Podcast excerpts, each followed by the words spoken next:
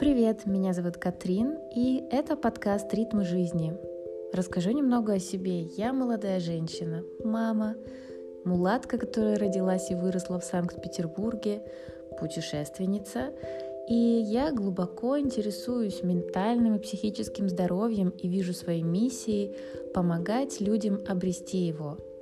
Я веду свой блог про то, как контролировать свои эмоции, как экологично их проживать, и про то, как избавиться от эмоциональных травм своего детства. А этот подкаст — это более расширенная версия моего блога, где я могу поделиться с вами не только образовательными, но и интересными и сочными темами.